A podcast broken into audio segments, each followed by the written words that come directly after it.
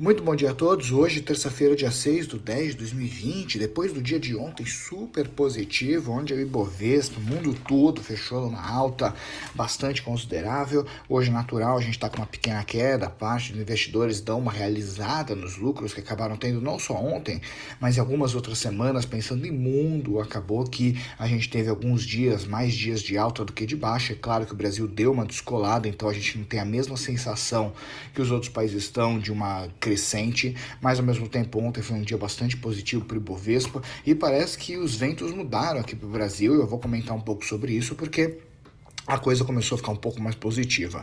O Trump ontem ele teve alta, então ele já está voltando para casa, ele já está na Casa Branca e algo que tudo indica, parece que foi muito rápido. Ele deve retomar a, a, a, corrida eleitoral americana o mais rápido possível. E isso, na verdade, não tem um impacto nem positivo nem negativo pensando em eleições, mas pensando muito no governante americano, isso foi positivo. Porém, isso não segurou o mercado hoje, que o mercado está com uma leve realização, tanto que a gente não tem nenhum ponto de uma queda muito robusta robusta. O ponto é que, de um lado positivo, a gente está esperando o pacote com estímulos americanos, que todo mundo está na expectativa de ser aprovado muito em breve. Então, são 2,2 trilhões de injeção na economia americana, que isso vai ter um reflexo positivo no mundo todo. Então, para o lado positivo, todo mundo está esperando isso. E para o lado negativo, naturalmente, são os casos de Covid, que estão afetando principalmente a Europa, onde tanto o Reino Unido, como também a França, como também a Espanha, alguns países eles estão sofrendo muito, tanto que a França já começou a ter bloqueio já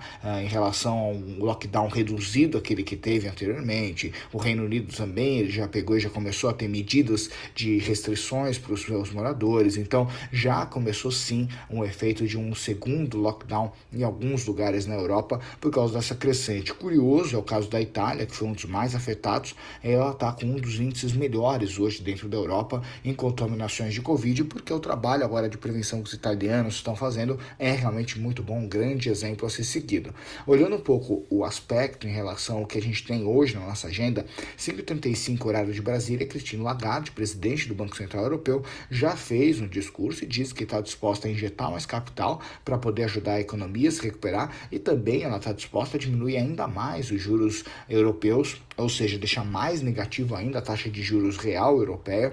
E isso daí não animou o mercado, porque o mercado ainda está na expectativa do principal indicador, que é o pacote econômico americano. Mas, de qualquer maneira, isso já acaba gerando um efeito uh, positivo, olhando na, no que a, a Christine Lagarde pretende fazer, caso seja necessário, para poder ajudar o bloco europeu e, consequência disso, acaba ajudando também o mundo todo. Hoje é muito importante que às 11h40 o Jeremy Powell, que é o presidente do Banco Central americano, fala. Ele deve falar do pacote de estímulos, então deve dar mais uma pressionada em relação ao Congresso sobre o pacote de estímulos. E um ponto positivo aqui para o Brasil foram dois, na realidade. Primeiro que o Maia ontem e o Guedes, eles tiveram, né, o ministro Paulo Guedes, o Rodrigo Maia, presidente da Câmara tiveram um jantar e parece que o jantar foi um jantar muito positivo em termos de paz, onde os dois fizeram as pazes, onde tanto Maia uh, disse desculpas para o ministro Paulo Guedes, justamente para as últimas semanas, o ministro Paulo Guedes também pediu desculpa, então assim, foi uma troca de abraços, troca de beijos, muito incrível,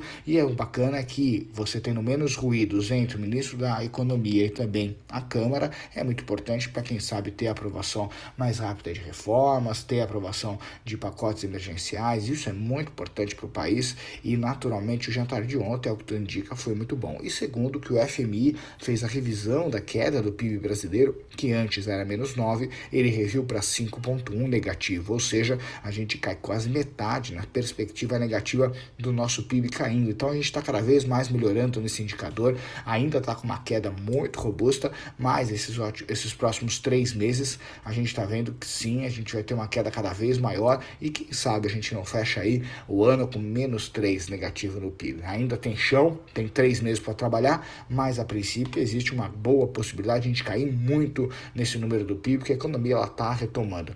Olhando um pouco de agenda hoje, às 9h30 da manhã a gente tem a balança comercial americana, às 9h55 tem o Redbook, que é um indicador, são vários indicadores da economia americana, então todo mundo fica de olho. Às 10 horas, a Christine Lagarde, presidente do Banco Central Europeu, fala novamente, às 11h40, Jeremy Powell, presidente do Banco Central Americano, americano fala. Estados Unidos hoje com leve queda, nada muito vistoso, menos 0,2. Europa bem mista, mas mais com uma tendência de queda. Ásia também foi um pouco misto, mas mais uma tendência de alta, mais leve alta.